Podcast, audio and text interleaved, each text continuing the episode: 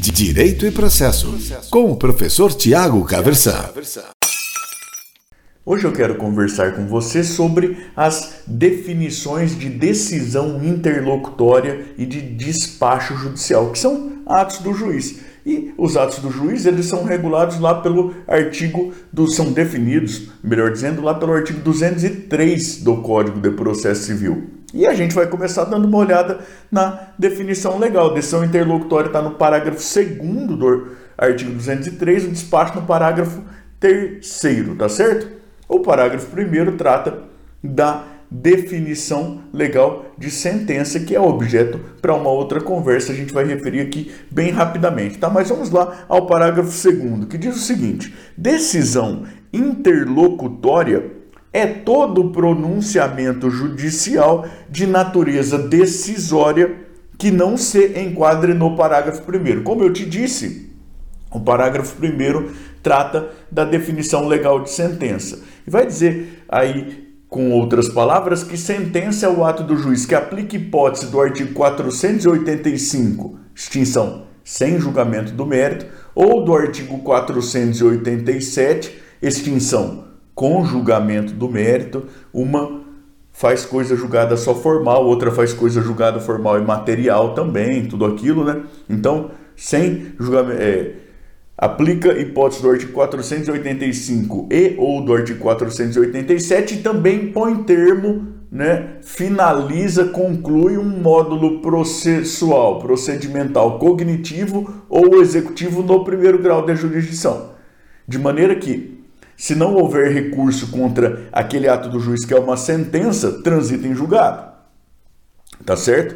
E aí dá para a gente pensar em uma série de coisas como a comparação entre sentença e julgamento antecipado parcial de mérito lá do artigo 356, esse tipo de coisa. Mas o nosso objeto aqui é conversar sobre decisão interlocutória e despacho. Por que, que eu falei até agora sobre sentença? Porque, segundo o parágrafo 2, decisão interlocutória é ato do juiz que tem cunho decisório, mas que não se enquadra na definição de sentença. Então, excluídas as sentenças, o que tem cunho decisório é decisão interlocutória. O que, que é que tem cunho decisório? É quando o juiz acolhe ou rejeita o pedido de alguma das partes, quando o juiz impõe ônus ou dever a alguém, quando o juiz determina que algo seja feito sob pena de alguma consequência. Então, ele está acolhendo ou rejeitando, impondo deveres, isso tem cunho decisório. O parágrafo terceiro vai tratar dos despachos. São despachos todos os demais pronunciamentos do juiz praticados no processo, de ofício ou a requerimento da parte. O parágrafo 4 ainda vai tratar de atos meramente ordinatórios, aqueles atos de vista à parte contrária, esse tipo de coisa, reforçando aquilo que já está na Constituição Federal desde a emenda 45 de 2004, no sentido de que esse tipo de ato aqui sequer precisa ser praticado pelo próprio juiz. Né? A escrivania pode praticar esse, esse tipo de ato de intimação da parte contrária para é, se pronunciar sobre o pedido de uma parte aí em observância do contraditório, esse tipo de coisa, tá bom? Bom, professor, então Decisão interlocutória é aquilo que tem cunho decisório, mas que não é sentença. Despacho ao ato do juiz, portanto, que não tem cunho decisório. Mas eu ainda não entendi muito bem como é que é que a coisa funciona. Veja só. Aquela, aquele ato do juiz em que, encerrada a, a fase postulatória, e veja, você nem vai encontrar isso desse jeito no código, mas encerrada a fase postulatória, é costumeiro que o juiz dê prazo para que as partes especifiquem provas. Há lugares até em que se entende que isso é ato meramente ordinatório, que tem portaria do juízo determinando que a própria escrivania é, certifique nos autos esse tipo de coisa. Mas há lugares em que se entende que não se enquadra exatamente no parágrafo 4 o próprio juiz pratica o ato de é, dar por concluída a fase postulatória, ou seja, já veio petição inicial, contestação, a tréplica ou impugnação à contestação, o juiz verifica isso e aí intima as partes para que especifiquem as provas que pretendem produzir. Isso é visto como um mero despacho, sem cunho decisório. O juiz está simplesmente dando às partes a oportunidade de falar. As partes especificam as provas. Em seguida, o juiz vai para a tal da fase saneadora, em que ele vai deferir as provas a serem produzidas. Defere algumas, eventualmente indefere outras. Isso tem cunho decisório. O juiz está acolhendo ou rejeitando pretensão das partes de produção de prova. Né? O código fala da preferência pela autocomposição, o juiz a, a todos os momentos. Imagine que o juiz é, pratique um ato em que ele determine a intimação das partes que manifestem eventual, isso já lá na frente do processo, mas que manifestem eventual interesse na designação de uma audiência de conciliação. Isso às vezes acontece até nos tribunais, não é verdade?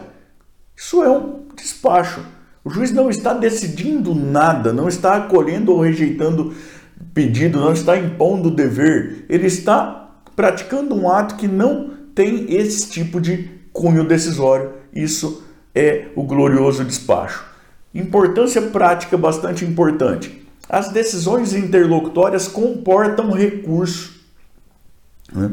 O recurso que, se se enquadrar nas hipóteses do artigo 1015 com a ampliação lá do tema 988 do STJ, é, o recurso será o de agravo de instrumento. Nas demais hipóteses, é, essa decisão será possivelmente objeto de preliminar em apelação ou em contra-razões de apelação, lá na forma dos parágrafos 1 e 2 do artigo 1009 do Código de Processo Civil. Os despachos são irrecorríveis. Contra despacho não cabe recurso. Eu vou até te dar um, um um bônus aqui da prática para te dizer o seguinte: é, é possível cogitar que se você faz um pedido lá de uma tutela de urgência, por exemplo, o juiz não examina o seu pedido e em seguida dá um despacho desligado daquele pedido, não é postergando a análise, não, nada disso, ele dá um outro despacho sem falar nada do seu pedido.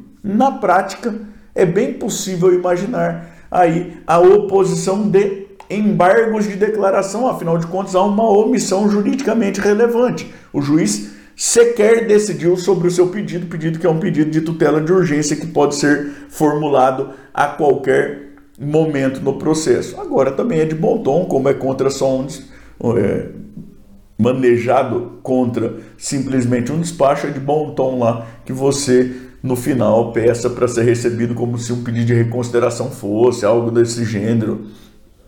Aí, caso o juiz entenda que, como está sendo manejado contra despacho, não comporta recurso. Tá certo? Mas eu vou até te falar que, para mim, parece que cabe bem sim aí a oposição de embargo de declaração. Afinal de contas, feito o pedido, alguma coisa o juiz precisa fazer em relação a esse pedido. Não pode simplesmente é, ignorar. Se o juiz toca o processo sem apreciar o pedido, há uma omissão juridicamente relevante, pelo que me parece, pelo menos seria uma hipótese aí de cabimento de um recurso que é que são os embargos de declaração contra um despacho justamente por conta da omissão que o despacho por si só configura, tá certo? Mas isso é lá mais detalhe, né? No geralzão, contra despacho não cabe recurso, até porque despacho não tem cunho decisório. Decisão interlocutória é aquilo que tem cunho decisório, mas que não se enquadra como sentença. Ou não aplica hipótese do artigo 485 ou do 487, ou então,